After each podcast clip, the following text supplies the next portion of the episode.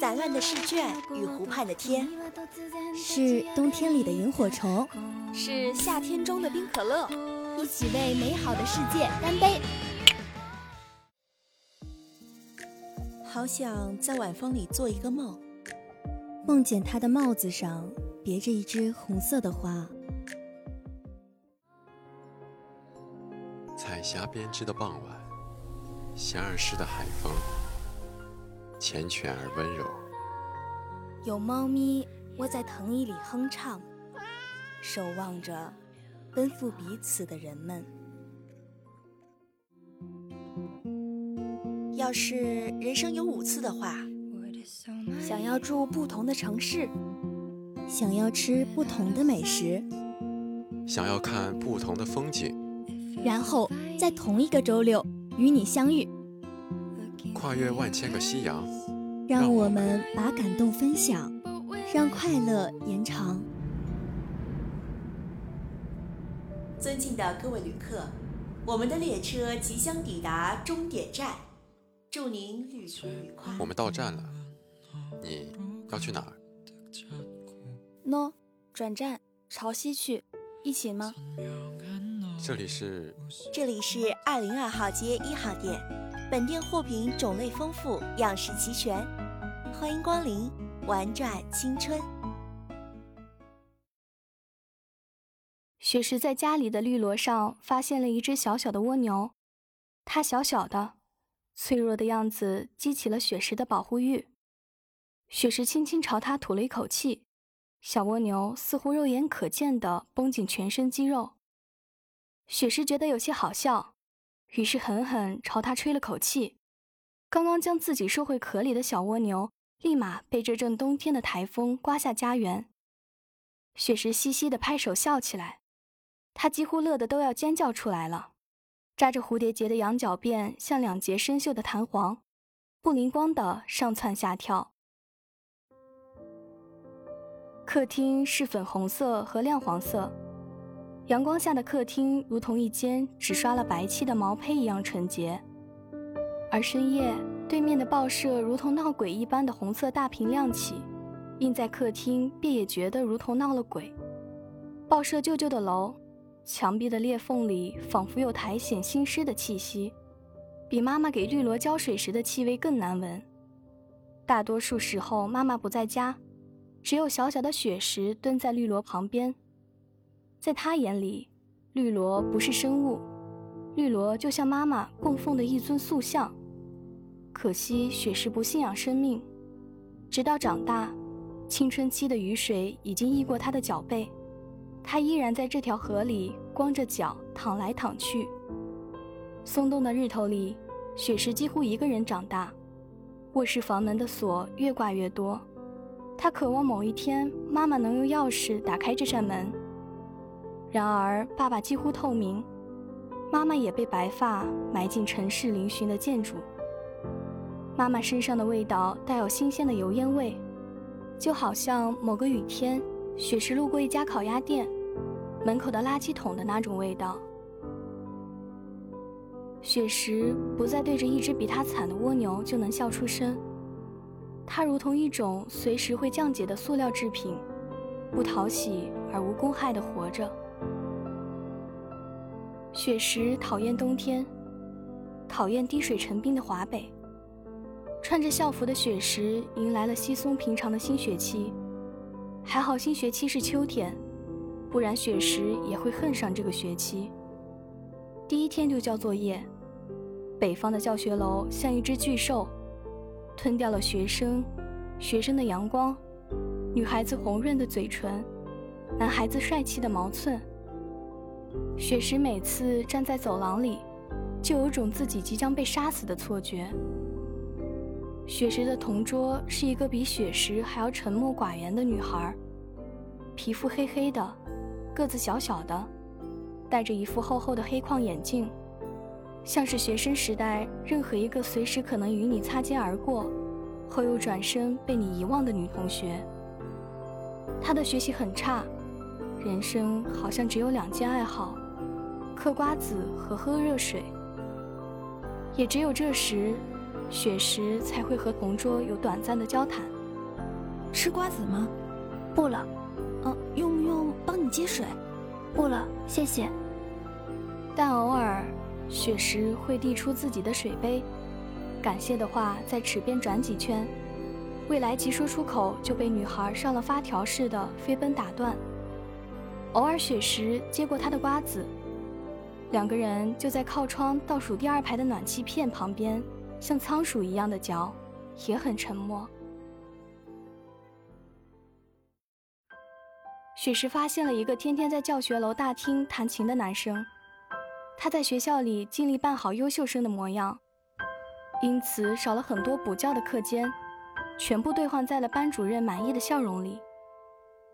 放学后。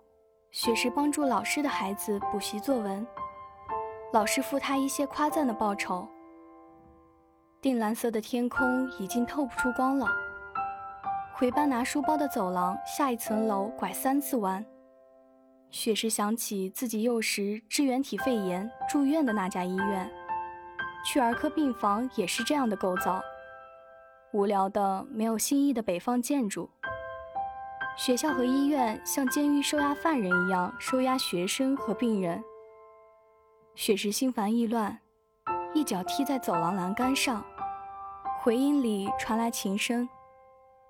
是鲁多维克的《白云》，他轻声在心里说。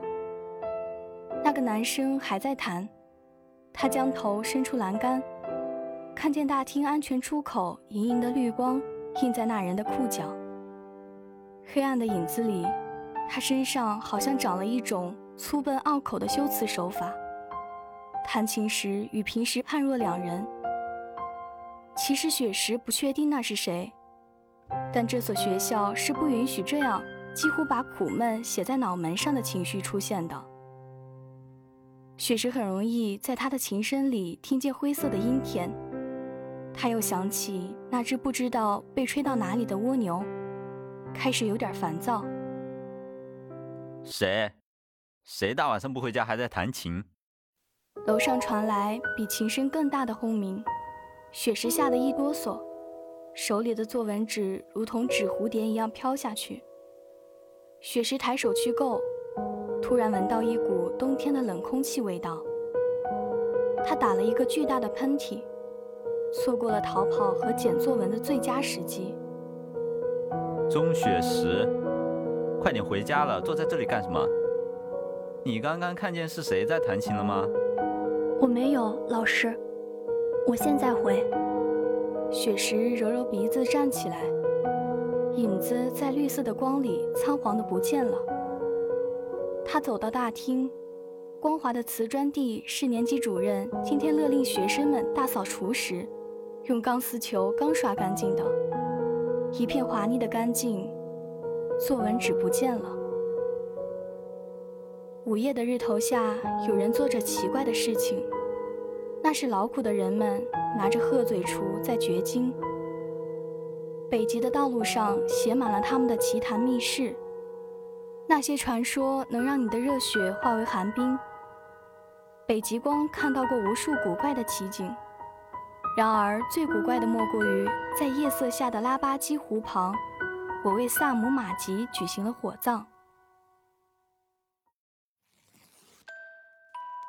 雪石做了一个很真实的梦，醒来时在闹铃声里汗流浃背，一进病房就被那股厚重的血腥味打得朝后退了个踉跄，空气里好像……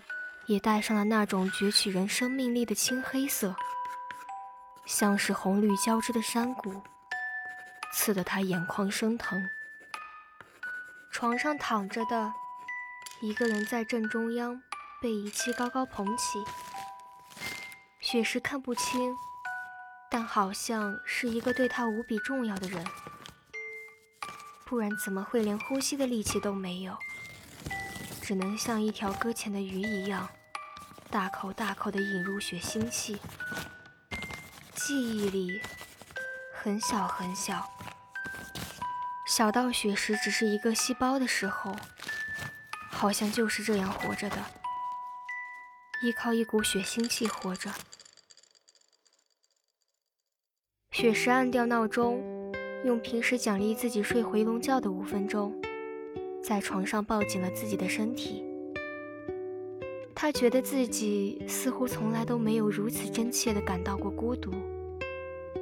他回望卧室的门，上面挂着七八把大锁，还有一些陈旧的砍劈状的刀痕。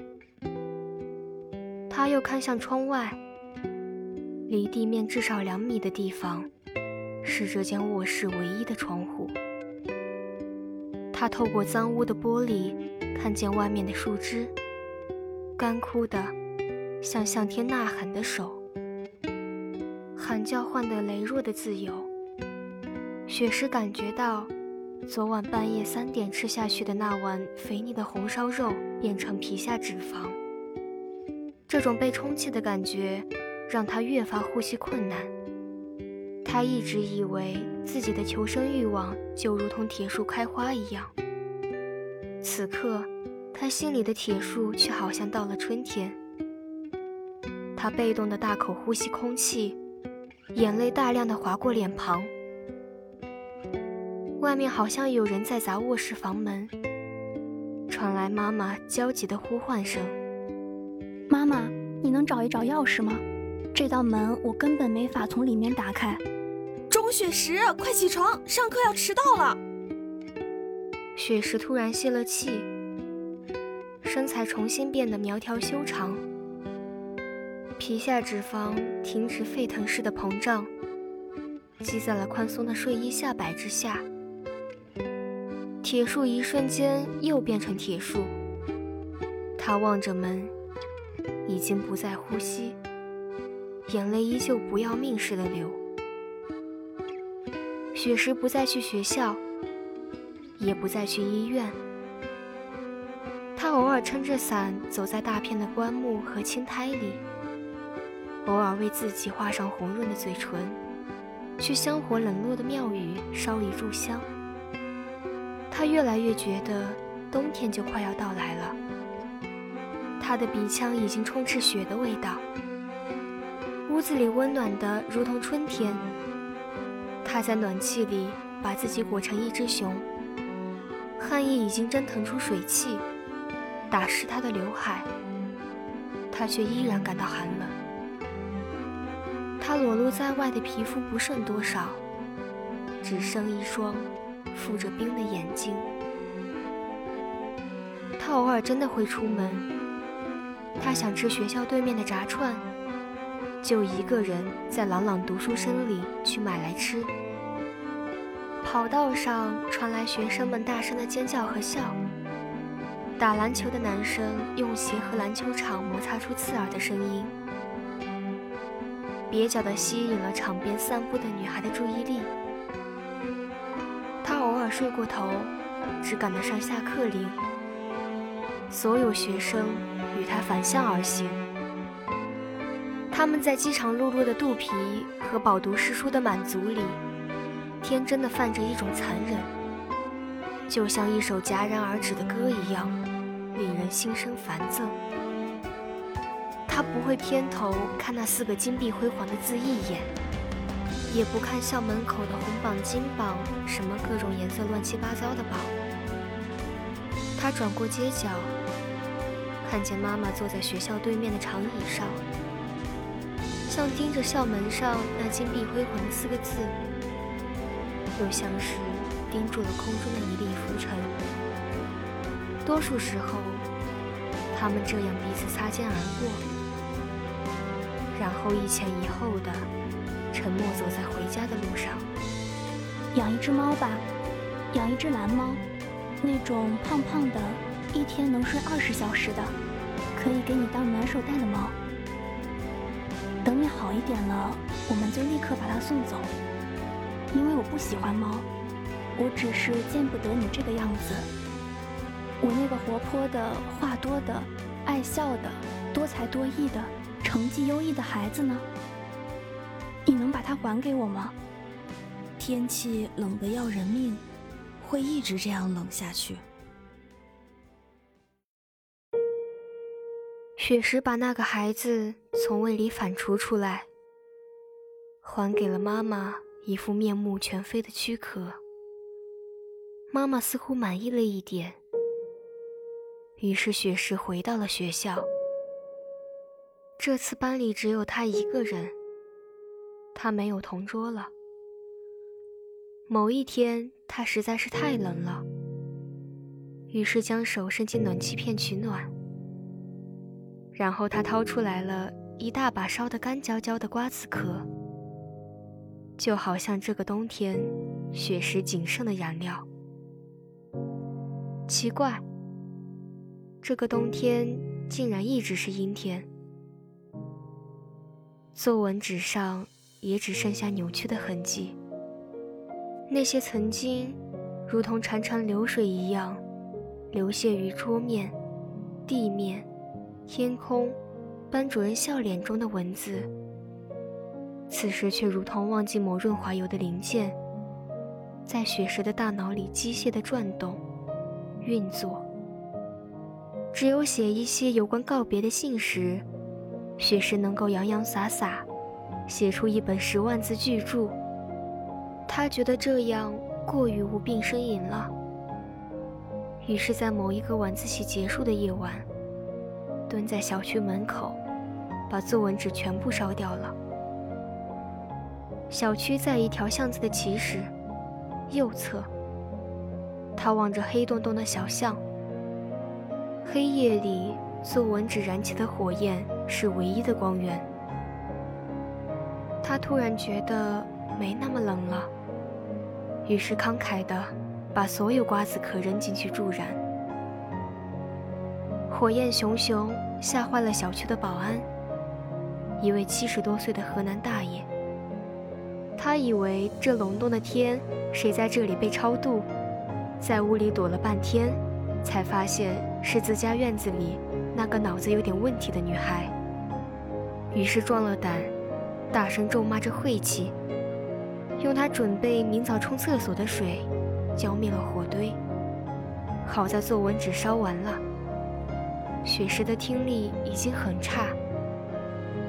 看见大爷的大嘴里唾沫星子飞溅，却并没有听见什么有用的话。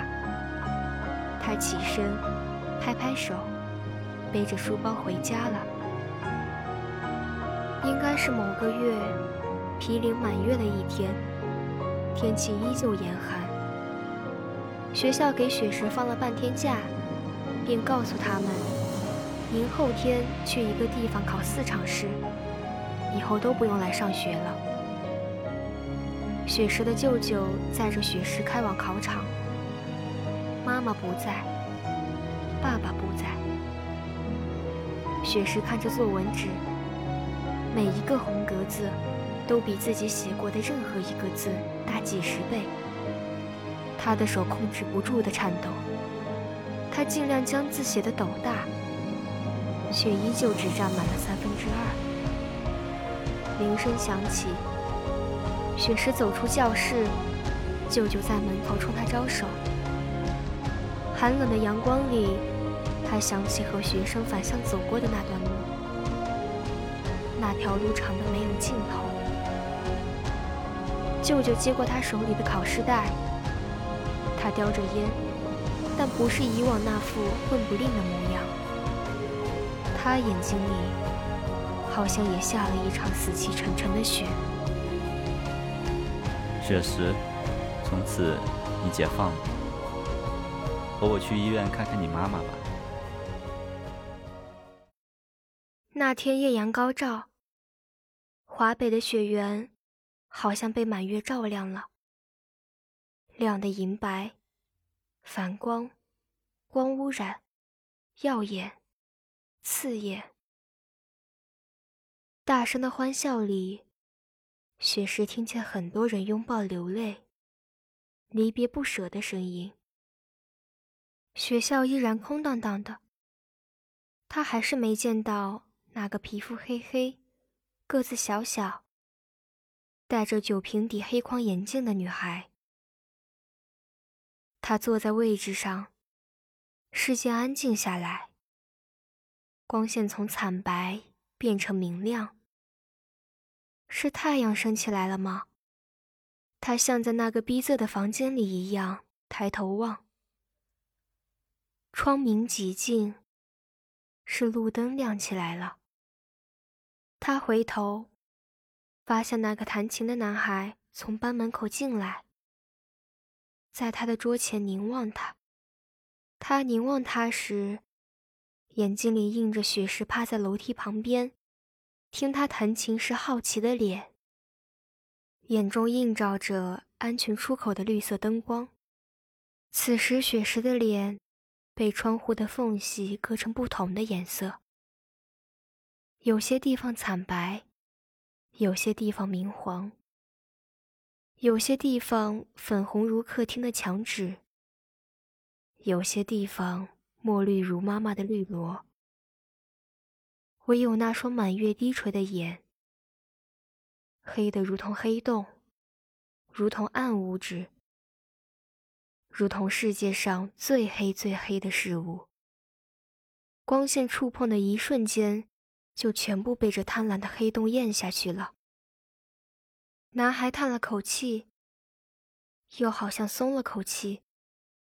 他从口袋里掏出一张纸，折得整整齐齐。他将它拿出来，放在地上，重重的踩了一脚，头也不回的离开了。雪石依然用那双眼目送男孩远去。就像目送一场盛大的烟火落幕，目送广场上的鸽子吃饱了玉米粒远走高飞。他顿了好久好久，弯腰捡起那张印着一个巨大黑色鞋印的纸，打开后，他看见自己的字迹。那时的雪石是资深优等生，他身材苗条。马尾会跟随微快的步伐甩出骄傲的弧度。他穿梭在陌生的夸赞和父母的殷切期待中，一脚踏进了鬼打墙的雪原中，从此再也不能回头。那张纸是他偷听男孩弹琴的时候掉落的作文纸。作文纸上是这样写的：“就算他们死了，你也会向上活着。”就算冬天会到来，冬天也会过去。就算你生活在一年有八个月都是冬天的地方，你也要在另外的四个月，把吊带裙里的碎花舞到天上去。雪石突然大声笑起来，笑得照在桌面的阳光一抖，笑得折三折的走廊某个角落一定留下了无法清理的痕迹。他一边大笑，一边大声地哭起来。他用眼泪把水笔的字迹打湿，作文纸上的字好像也和他一起在流泪。他还在大笑。阳光照不透他厚厚的羽绒服，他鸭舌帽外面罩着的卫衣兜帽，卫衣兜帽外面罩着的风衣兜帽。他笑得太夸张，口罩露出鼻子。传来灼烧般的刺痛，他如黑洞一般的眼睛里流出了如同吐不尽的泪水。萨姆坐在那里，看上去冷静又从容。坐在咆哮的炉火中，一里地外都能看到他在微笑。他说：“拜托你把门关上，这儿还不错。可是我非常担心。”你会让寒冷和风暴通通钻进，因为我已经离开了普拉姆特里，我要向南去往田纳西。头一次，我觉得自己暖和了。午夜的日头下，有人做着奇怪的事情，那是劳苦的人们拿着鹤嘴锄在掘金。北极的道路上写满了他们的奇谈密室。